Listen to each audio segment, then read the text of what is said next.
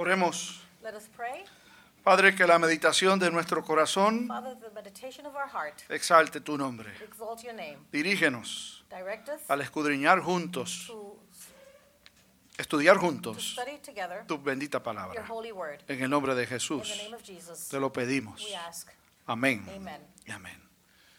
Hoy concluimos un largo periodo a long period que comenzamos that we began hace más de cuatro años. approximately four years. En mayo de 2015 In May of 2015, comenzamos a utilizar el Catecismo Mayor de Westminster to use the major catechism for Westminster para guiar nuestras predicaciones desde el púlpito. from the pulpit. Si usted es un buen observador, la última pregunta nos acompañó hasta la semana pasada. Así que hoy no tenemos ninguna pregunta, pero terminamos el mes de julio. Y no hemos empezado aún agosto. Así que cuando en el, el año pasado estaba trabajando con el calendario de preguntas del catecismo, resultó ser it resulted to be que el último domingo de julio that the last Sunday in July, no teníamos ninguna pregunta. we didn't have any questions. Así que pensé que vamos a hacer So therefore, I thought, what are we going to do ese domingo that Sunday si todavía no vamos a empezar if we're not going to begin con el Evangelio de Juan, with uh, the uh, John book, que es con quien comenzaremos a trabajar with is which we will begin to work a partir de la semana próxima. next week. Así que pensando So thinking y pidiendo dirección, and asking for direction, me pareció apropiado it seemed to be appropriate realizar un sermón to prepare a sermon muy distinto very different a lo que estamos acostumbrados. what we are accustomed to. ¿A qué me refiero? What do I refer to?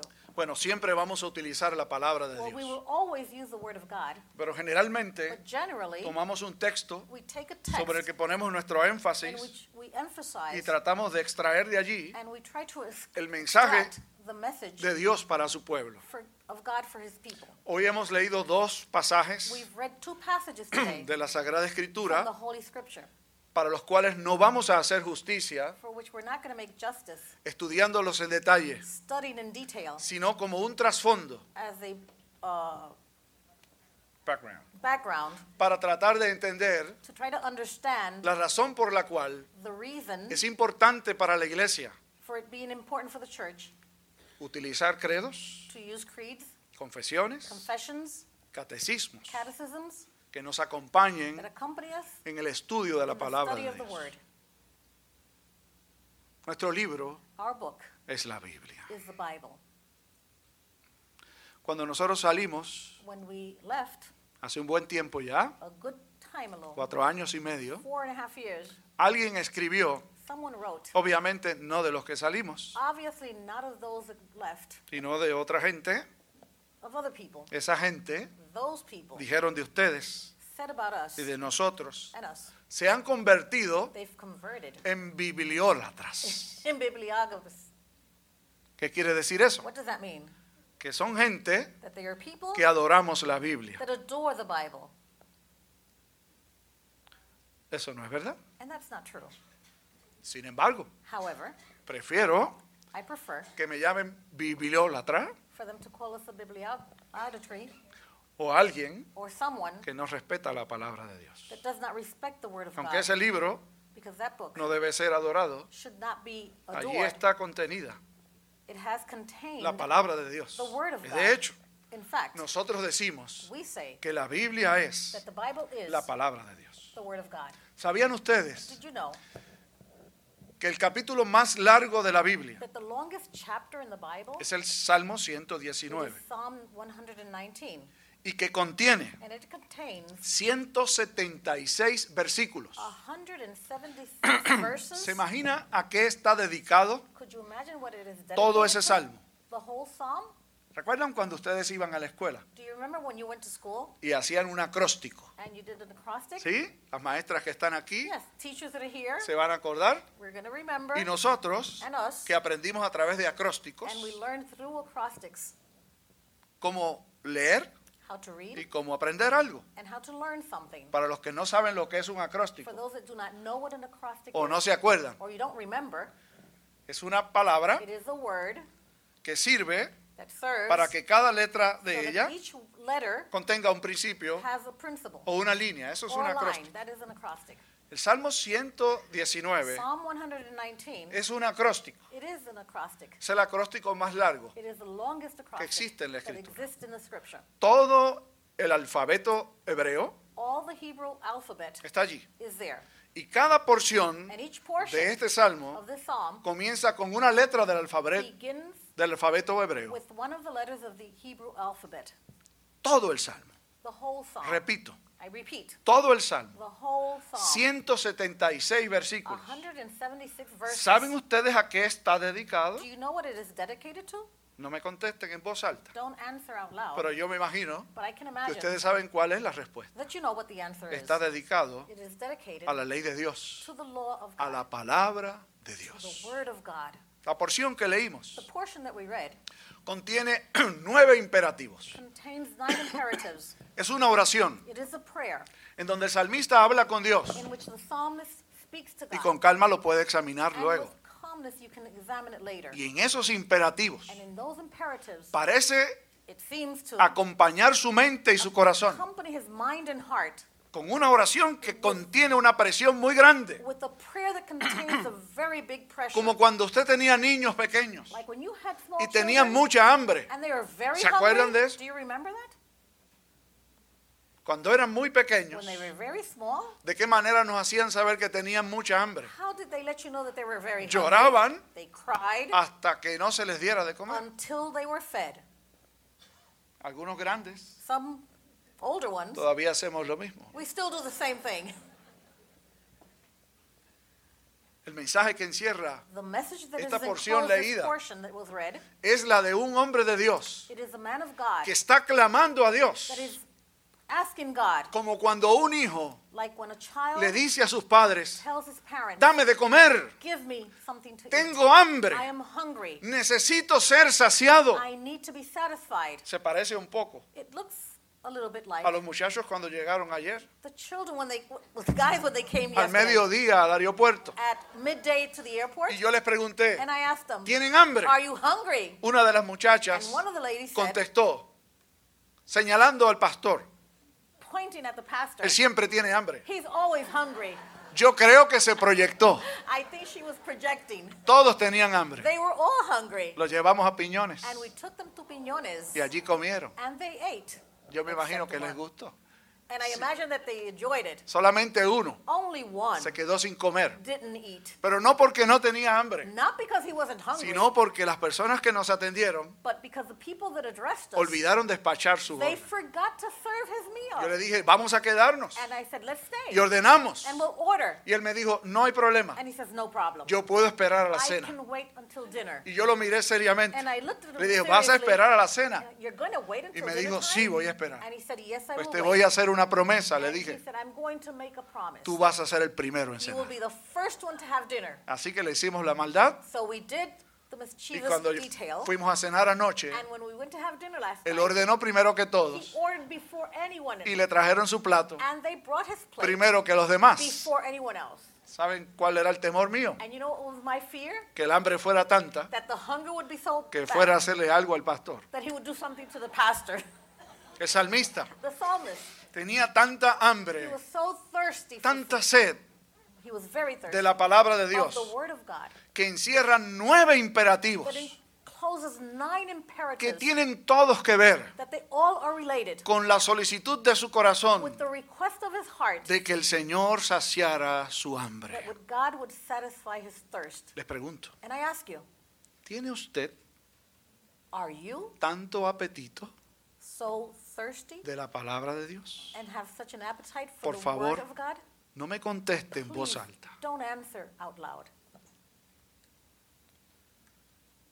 Un pastor A pastor fue a predicar a una iglesia went to preach to a church e hizo un cuento, and he said a story, una historia a story que él había vivido that he had lived una vez que fue a predicar a una iglesia once that he went to preach to another church y preguntó desde el púlpito, and he asked from the pulpit, ¿saben ustedes quiénes son o cuáles son las epístolas? Do you know who are and do you know who or what the epistles are? Y como nadie contestó, And since no one answered, él les preguntó, he asked, ¿serán las esposas de los apóstoles? Are they the wives of the apostles? Y todo el mundo And everyone comenzó a reírse, started to laugh. pero nadie contestó la But no one pregunta. answered the Así question. que él siguió con su sermón. Therefore, he continued with Cuando, cuando, cuando terminó when he finished, y está a la puerta de- del templo and he was at the door of the despidiendo a la gente, saying goodbye to everyone. una mujer llegó hasta donde A él woman approached y him le dijo, pastor, and said, Pastor, entiendo que las epístolas no fueron las esposas de los apóstoles, pero por favor dígame, But please tell me, ¿de quién eran las esposas ellas? who were the wives of?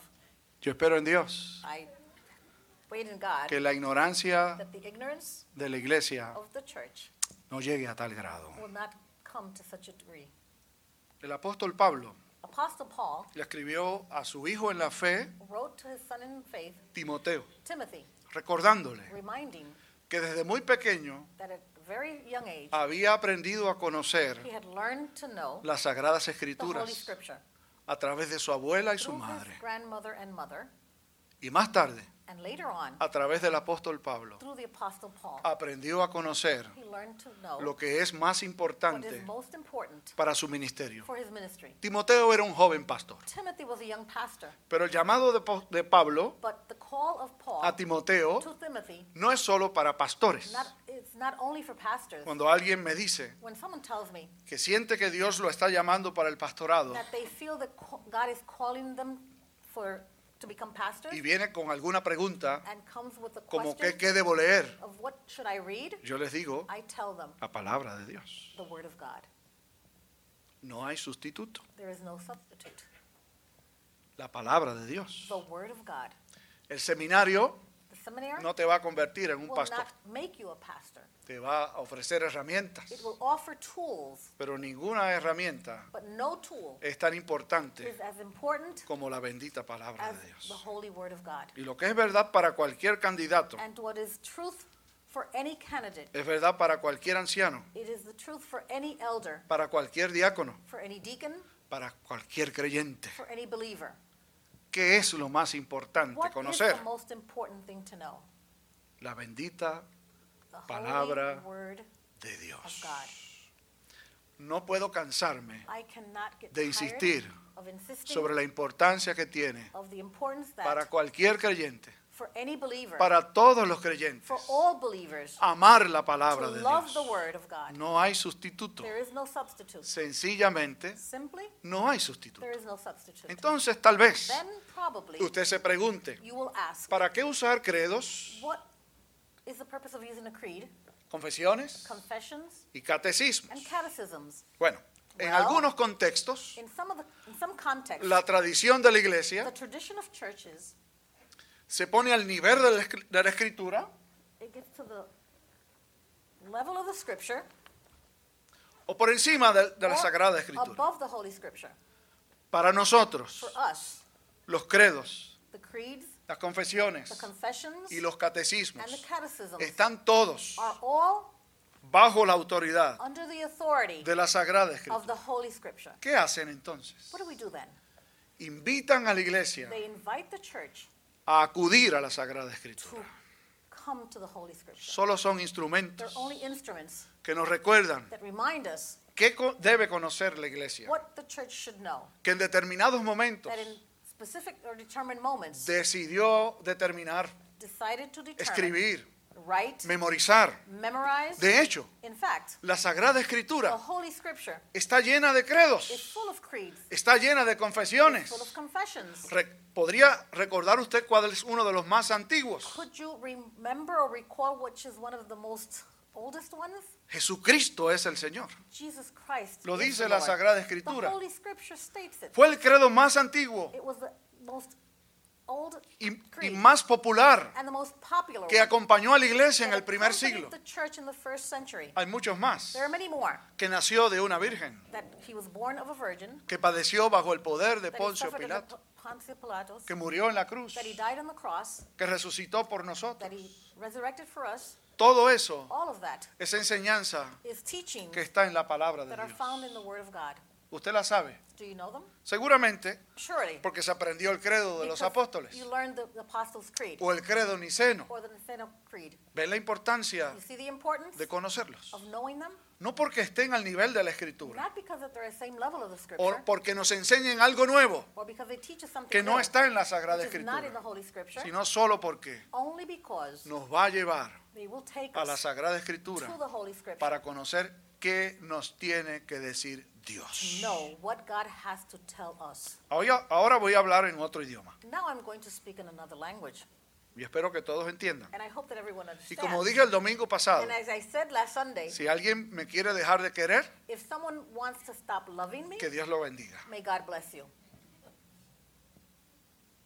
¿En qué usted ocupa la mayor parte de su tiempo? In what do you occupy the most of your time? ¿A dónde acudimos Where do we go cuando queremos leer? when we want to read? Cuando queremos informarnos? When we want to inform? Cuando ourselves? queremos saber? When we want to know? Les confieso I confess que hubo uno de los días esta semana that one of the days this week que yo estuve pegado del televisor. that I was stuck in front of the television. No recuerdo cuántas horas. I don't recall how many hours. Estaba con mi familia. I was with my family. Es ese día que seguramente todos ustedes It's probably that day that surely all of También you estaban were in front pendientes del televisor. and watching the TV. Y camba- cambiaba un canal And I would ch- switch one channel Para el otro. to the other channel para atender el mismo asunto. to address the same issue. Pero en un canal But in one channel, había un comentarista we had a commentary que decía unas cosas that he would say one thing, y en otro canal and in another channel, había otro there was comentarista another que sobre el mismo asunto talking about the same tenía issue. otra opinión He had another opinion, totalmente distinta. totally different. Y curiosamente, And tanto uno as well as one, como el otro as the other, decían they would say fuentes de entero crédito. That they were based on fountains of true, incredible things. Me están informando They're informing me que lo que pasa es esto. that what is happening is this. Y el otro decía And the other one would say, fuentes de entero crédito based on credit, me están informando they're informing me que lo que pasa that es what is esto. happening is this. Y me quedé pensando, And I started to think, ¿cuál es nuestra fuente which is our de entero former and crédito? our resource of total credibility? ¿Será guapa? Is it WAPA TV, ¿Será Telemundo? Telemundo, ¿Será Univisión? Univision, ¿Será CNN, ABC? ABC, Fox? ¿Será Fox? Te prohíbo oírte.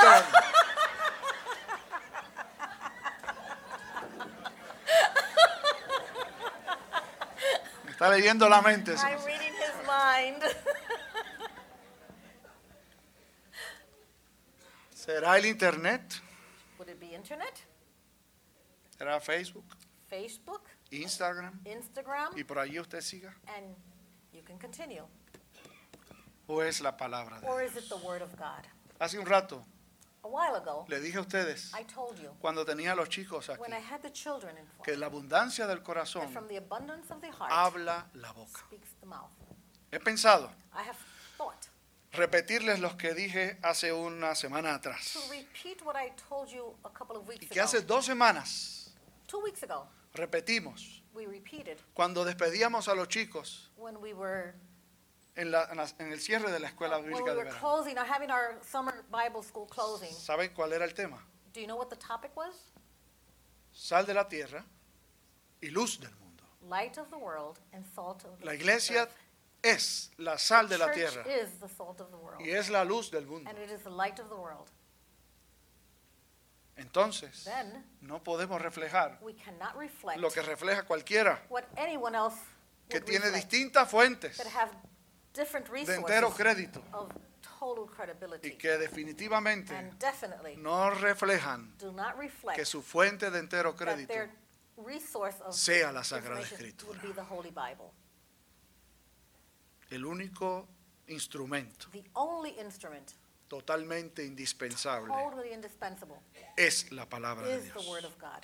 Si yo no se los digo, If I don't tell you, No sé quién podrá decirse. I don't know who could tell you. Es mi It responsabilidad. is my responsibility. Quiera Dios May God allow que usted y yo that you and I reflejemos lo que creemos reflect what we believe y in aquello que para nosotros and that that is for us es indispensable. indispensable. Y lo único indispensable, And the only Es la palabra de Dios. the word of God. que Dios nos ayude May God help us a amarla y a obedecerla. and to obey it. Oremos. Let us pray. Amante Padre nuestro, Dear Father, te damos gracias we praise you por tu amor, for your love, por tu misericordia, for your mercy, porque amándonos us, nos perdonas, you forgive us. amándonos Loving us, nos corriges, you correct us. nos You enseñas, teach us. nos guías. You guide us. Concédenos Concede us acudir a tu to palabra come to your word, para encontrar allí to find there la instrucción, the instruction, la corrección the correction, y la guía and the guide que necesitamos. that we need. Solo así Only this way el mundo podrá seguirte the world can follow you por la acción de tu espíritu by the action of your spirit y el fiel testimonio de la and our iglesia. faithful witness. En el nombre de Jesús. In the name of Jesus. Amén. Amen. y amén.